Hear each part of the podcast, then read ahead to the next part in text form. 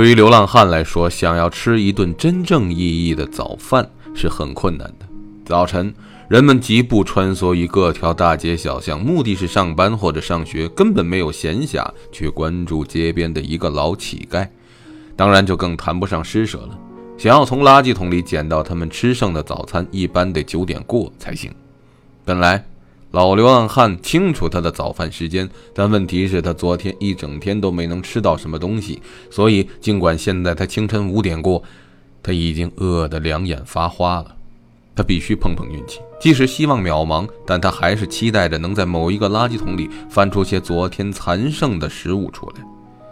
老流浪汉沿着大街接连翻找了两个垃圾箱，结果一无所获。垃圾箱里显然已经被昨夜的某个拾荒者提前光顾过了，不但没有能吃的东西，就连能卖点钱的塑料瓶、包装袋都没有。他沮丧极了，内心的失落却像催化剂一样，令饥饿极度膨胀。他必须继续下去。走过两条街之后，老流浪汉来到一个小型的菜市场。再过一个多小时，这里就会热闹起来。他认为这种地方总会是残留下一些食物的。但是，该死的市场管理员雇佣的清洁工居然把这里打扫得像溜冰场一样干净，简直不给我们这种人留点活路。他想，还好那边有一个小垃圾库，希望没有被同行洗劫干净，至少有点变质的豆制品或者过期的零食也好。他祈祷着走过去，在一大堆垃圾中翻找起来。他看到一个蓝色的小塑料袋，扎好的，里边装着一些椭圆状的东西。不知道是什么，他抓过来，将口袋打开。什么？他的眼睛都瞪大了。油炸饼，而且看起来还很新鲜。当然，对他这种人来说，新鲜就是没有发霉或者发臭。这意外的收获令老流浪汉兴奋不已。在快要饿昏的时候找到这种东西，简直就像是快要溺水的人突然发现一块浮木一样。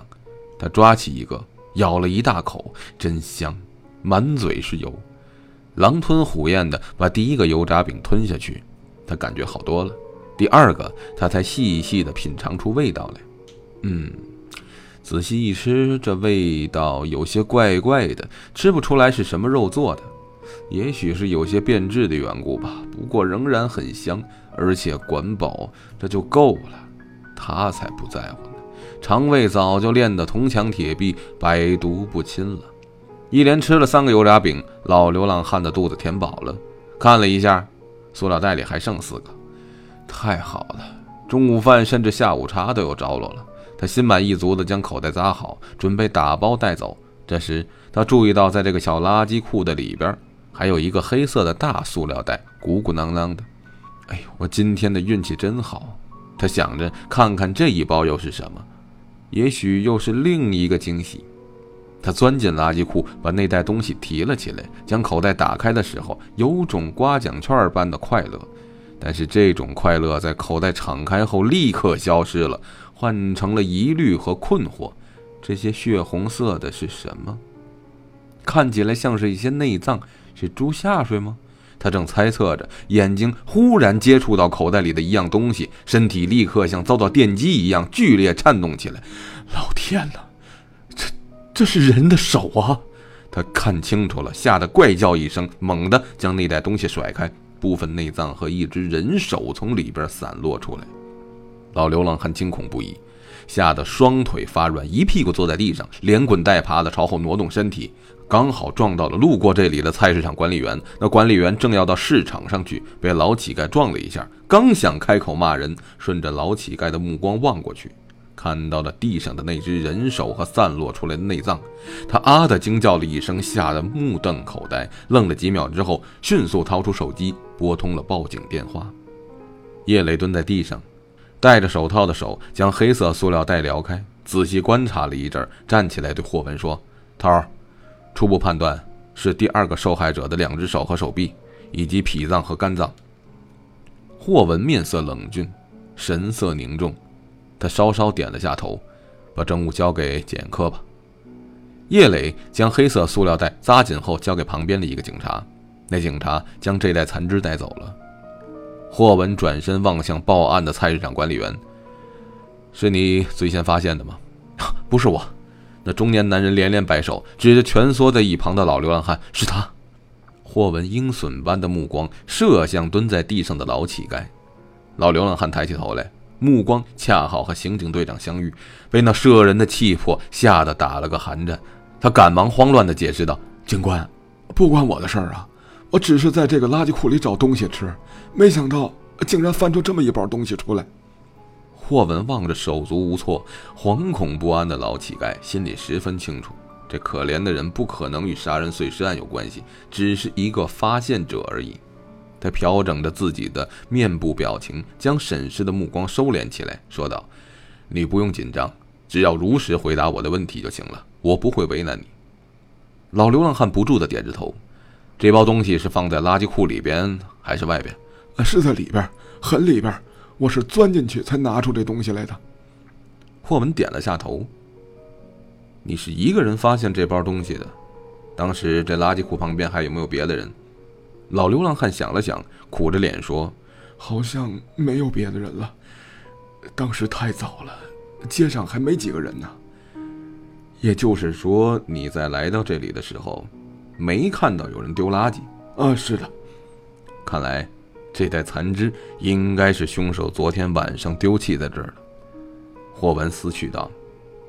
又问：“你为什么会来到这儿翻垃圾？”“哎呦，我肚子饿了，想在垃圾堆里找点能吃的东西。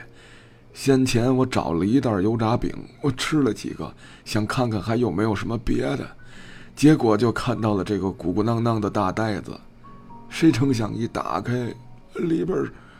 老流浪汉又露出了惊恐的神色。霍文扫视着周围的地上，哪有什么油炸饼？老流浪汉赶紧把刚才吓得丢在一边那半袋油炸饼捡起来，双手捧在面前，双手捧给面前的刑警队长看。就是这个。霍文晃了一眼，对那脏乎乎的油炸饼并没有细看，他只是想知道老乞丐有没有说实话而已。现在他觉得没什么好问的。转身对一个年轻警察说：“你把这个老乞丐带回局里做个笔录，然后就把他送到就近的收容所去。”老流浪汉有些紧张地问道：“警官，嗯，你们不会是把我关起来吧？”“哎呀，不是要关你，收容所里有吃有住，比你在街上讨饭强多了。”年轻警察对老流浪汉说：“跟我走吧。”老流浪汉欢天喜地地跟着年轻警察上了警车。霍文和叶磊坐在警车里。叶磊掏出小本子，一边记录一边念叨：“六月五日，星期日，第二个受害者的第二部分被丢弃在离西菜市场旁边的垃圾库，两只手和手臂还有部分内脏。”霍文双手搭在方向盘上，眉头紧蹙。昨天我们还在思索凶手下一次抛尸的时间，今天就出现了。哼，他自嘲地嗤笑了一声，就像他听到了我们的谈话一样，不想让我们失望。叶磊看着手里的小本子，距离上一次抛尸间隔了八天。他望向队长涛儿，按你的分析，昨天这个凶手大概遇到了什么不顺心的事？霍文目光低垂，没有说话。过了好一阵儿，他问道：“调查有进展吗？有没有发现什么可疑的对象？”情报科提供了一些单身居住或者曾经、现在与外地单身女人有来往的人的资料。叶磊从一个黑色皮包里拿出一沓纸，递给霍文。但这只是一部分，无法将所有这种类型的人都统计出来，数目太庞大了。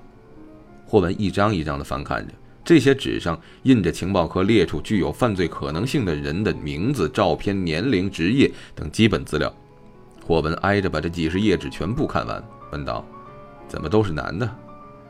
叶磊说：“也许情报科以为会做杀人抛尸这种事的男人的可能性要大些。”霍文不满地晃着头：“这可不一定。”他们太主观臆断了，而且缺乏经验。一九八七年，美国俄亥俄州著名的连环杀人分尸案就是一个妇女干的。叶磊点着头：“我一会儿去叫他们把符合这种条件的女人也列出来。”霍文问：“这一堆人里有没有重点的排查对象？”“有。”叶磊把身子倾过来，翻找着，从一堆纸里选出大约十张出来。这几个人曾经多次与外地单身女人交往。其中一些还与外地单身女人同居过。好，重点关注这几个人，同时叫情报科继续统计可疑对象。是，霍文狠狠地咬着牙说：“我还不相信，这只残忍的狐狸会一直不露出尾巴来。六月六日，星期一的上午，瞅准于凯琳上班后，韦俊迫不及待地用钥匙打开了隔壁房门，来到于凯琳这边。他早就按耐不住了。自从上次偷看了于凯琳的日记后，他就一直没有再次光顾过。经过了这么多天，日记的内容应该添加了不少吧？这回他可以在这边度过一个充实的上午了。他直接来到书桌旁，将抽屉打开，拿出了于凯琳的日记本，正要翻开来看，突然他看到了桌上放的红酒，就是前天晚上于凯琳请他吃饭时喝剩下的那瓶红酒。美珍注意到酒还剩了大半瓶，他想一边喝着红酒，一边欣赏着隐私，是不是更有情趣呢？可是酒少了的话，于凯琳会不会发现？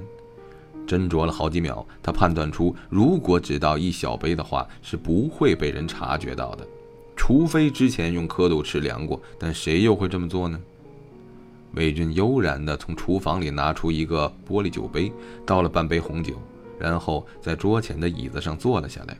快乐之旅启程了。他翻开日记本，接着上次的开始看。五月三十日的日记，今天中午。我问起小雪最近发生的杀人碎尸案的事儿，没想到她居然知道。看来，李欣没有骗我。韦俊的眼睛一下子瞪大了，神情变得紧张起来。小雪告诉我，警察现在还没有抓到凶手，而且报纸上说这个凶手有持续作案的可能。他觉得我一个人住在外面不安全，劝我忍一口气回离心那里去住。可是，我心中还是无法释怀。韦俊眯起眼睛，凝神屏气。后来，我们谈起了我昨晚听到隔壁传来跑步声的事。小雪认为韦俊可能有些不正常。他说，这种有古怪嗜好的独身老姑娘，往往都有些偏执倾向，容易出现极端行为。虽然我觉得她有些言过其实了，但这些话确实令我感到不安。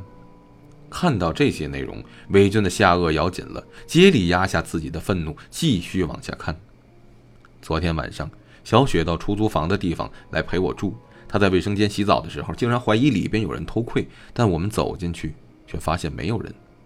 小雪坚持说她的直觉比一般人要强，还说这套房子和房东有问题。她再次劝我别住在这里了，回到离心身边去。我的心里很乱，不知道该怎么办。这个叫孟小雪的婊子！韦俊又惊又怒，他涨红了脸。牙齿磨得咯咯作响，气得浑身都颤抖了起来，忘记了自己手中正端着一杯酒，结果杯子一倾斜，洒了一点红酒在日记本上。魏俊大惊失色，心中暗叫不妙，他赶紧走到茶几旁边，抽了几张抽纸，将日记上的红酒吸干擦掉。但是红酒的颜色沁进了日记本里，而且纸张变皱了。魏俊呆呆地站在原地，不知道该如何是好。糟了！他心想，于凯琳可能会发现，而且只要稍加联想，就能猜到这是怎么回事。怎么办呢？他焦急起来。我总不能把这个日记本丢了吧？这样不是更明显？现在只能期望酒的颜色变淡后，他会稍微的不注意，或者是直接翻过这一页。魏军惴惴不安的暗想，脸色渐渐阴沉了下来，不再焦急了。实在不行，就。于凯琳今天在公司加了晚班，回到住所后已经接近十一点了。她精疲力尽，只想快些洗澡睡觉，但多年的老习惯又逼使她拿出了日记本。韦军所担心的事情发生了。于凯琳翻到某一页的时候，忽然看到左下角的纸发皱了，而且还染了些淡淡的红色。他疑惑地将那页纸靠近鼻子，闻到了红酒的气味。他呆住了。这是怎么回事？日记本上怎么会有红酒的痕迹呢？他清楚的记得，星期六那晚上喝过红酒后，他就再也没有碰过那瓶酒。而昨天晚上写日记的时候，这一页还是好好的。想着想着，于凯琳的身体颤抖起来。他意识到有人进了自己的房间，偷看了他的日记，而能做到这种事情的，只可能是……天哪！于凯琳捂住了嘴。他这样做有多久了？难道他把我日记上的内容全都看过了？于凯琳赶紧把写过的日记快速浏览了一遍，想到这些内容可能已经被韦俊所知晓，他感到不寒而栗。而让他更加恐惧的是，他不知道韦俊还在他的房间里干了些什么。现在，于凯林唯一能确定的一件事就是，孟小雪是对的，这个女房东确实不正常，这个地方恐怕不能再住下去了。第二天中午吃过午饭后，于凯林和孟小雪漫步到一个广场，在一张休闲木椅上坐了下来。于凯林把日记的事告诉了孟小雪，孟小雪十分震惊，同时显得有些激动。怎么样？现在证实我说的话了吧？我就告诉你，那个女房东有问题。孟小雪说：“你检查没有？没丢什么东西吧？”于凯林摇头：“没有。我现在又没有什么钱，那屋里的家具本来就是他的，能丢什么呀？”孟小雪思索了一阵：“那他就是那种有偷窥癖的人，以偷窥别人的隐私来获得某种快感。”这种人心理严重不正常，那我现在该怎么办呢？于凯林忧郁地问。那别在那儿住了呗，他有这种怪癖，你还敢挨着他住啊？那我也不想住在那儿了，可是怎么叫他退房租呢？那你就拿着那日记本去找他当面对质，他肯定没有话说。可是我有什么证据证明日记本上的酒迹就是他造成的呢？他完全可以不承认，或者说是我自己弄的呀。孟小雪想了想，确实。你要真跟他闹翻的话，对你不利，可不是嘛？我现在还欠他五千块钱呢。他要是一怒之下叫我还钱，我哪有钱给他呀？要不，你把房门换把锁，这样他不就进不来了吗？这个我也想过，但这样一来，不就摆明了是怎么回事吗？这跟和他明说有什么区别啊？孟小雪叹了口气。照你这么说，就不好办了呀。要不怎么找你商量呢？就是因为我没主意啊。于凯林为难地说。主要是因为我借了他钱，就得受到牵制了。孟小雪沉默了一阵，喃喃道：“这个女房东奇怪的地方太多了。四十多岁不结婚，喜欢奇怪的口味，晚上在家里跑步，还有窥探别人隐私的特殊爱好。看来，我担心的事儿并不是没有可能。”于凯琳纳闷地问：“小雪，你担心什么事？”孟小雪望着于凯琳，犹豫半晌，咽了口唾沫。凯琳姐，我怕说出来你可能会害怕。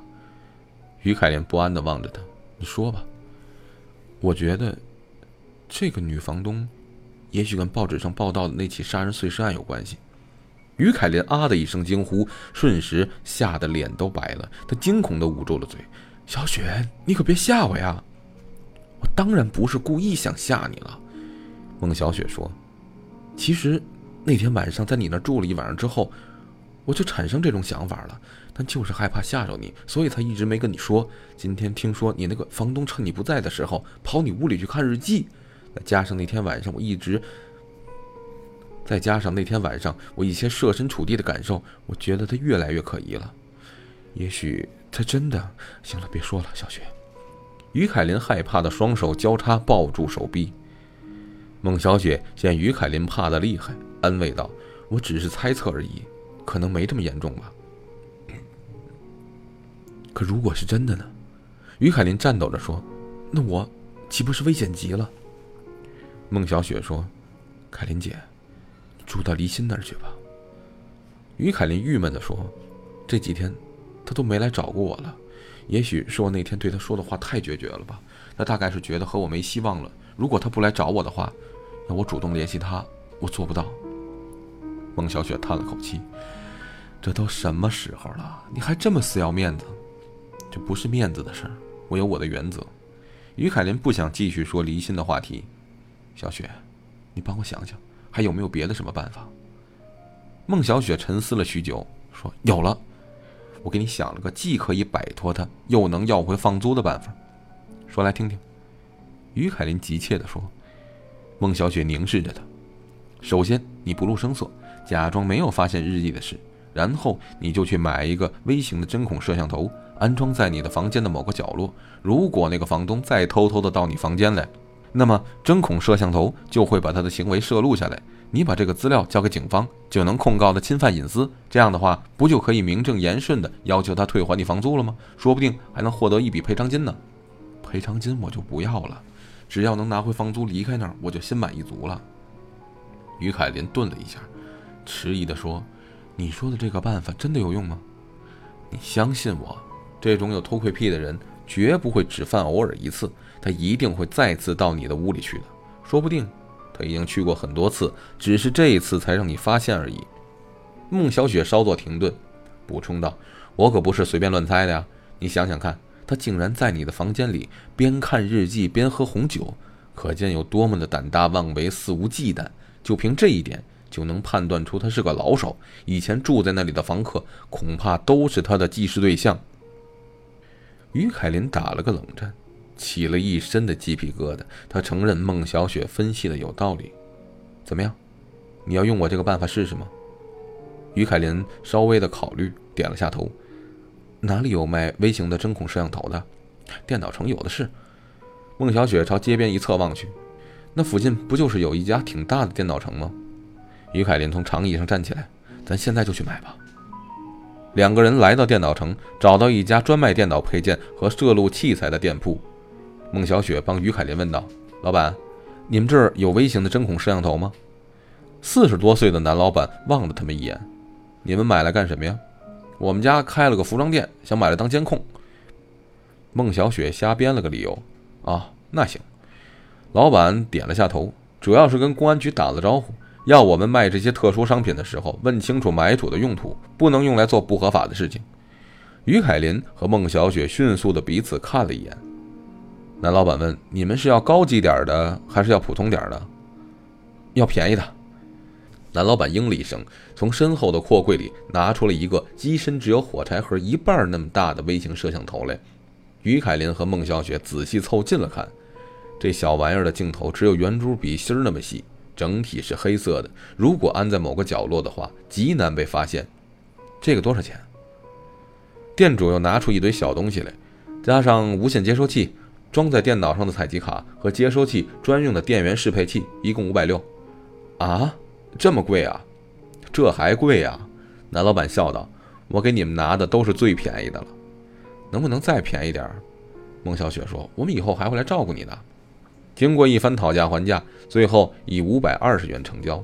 男老板教给了他们的使用办法，包括怎么安装针孔摄像头、接收器怎么连电脑、如何将视频信号转存到电脑中等等。两个人走出了电脑城，于凯林叹道：“哎，看着都没钱了，还花了个五百多块买这么个玩意儿，真希望能派得上用场。等着瞧吧，会有用。”于凯林看了下表。现在是中午一点过，离上班还有一个多小时。他说：“我们回公司休息会儿吧。”孟小雪点了下头。两个人刚走几步，于凯林皮包的手机响了起来。他拿出来看了一眼，是一个陌生的号码。“喂，你好。”于凯林接电话。“呃，请问是于凯林女士吗？”一个男人的声音。“啊，对，你是哪位？”电话里的人跟于凯林说了将近一分钟。孟小雪在一旁观察到，于凯林渐渐张开了嘴，露出意外而惊愕的表情。好一阵后，他呐呐地说：“哦，好的，我知道了。”挂了电话，孟小雪问：“怎么了？谁打的？”于凯林神情有些恍惚，他张着嘴愣了好一阵，说：“发生了意想不到的事儿，什么事儿啊？”于凯林望着孟小雪：“刚才的电话是医院打来的，说伟军刚才出车祸了。”啊？孟小雪叫了一声：“怎么回事啊？具体的我也不清楚。那医生只说他头部受伤了，现在正处于轻度昏迷中，需要做个小手术，而且还要进行全身检查，估计不是很严重。他怎么会给你打电话呢？他说伟俊身上没带什么钱，却在他上衣口袋发现了一张我的名片，问我是不是他的朋友，叫我送点钱过去。”于凯林茫然地问：“你说我现在去吗？”孟小雪想了想：“去，当然得去。这样的话。”表明你没有产生怀疑，还把他当朋友，会使伟俊放松对你的警惕，我们的计划才容易成功。于凯林沉吟片刻，点头道：“你说的对。”但立刻犯了难：“可我哪有钱带过去啊？到那儿再说吧。总之要表示你对他的关心。哪家医院啊？四医院啊，离这不远，我们打车过去吧。”孟小雪抬手招了一辆的士，两个人一起钻进去，车子急速朝医院驶去。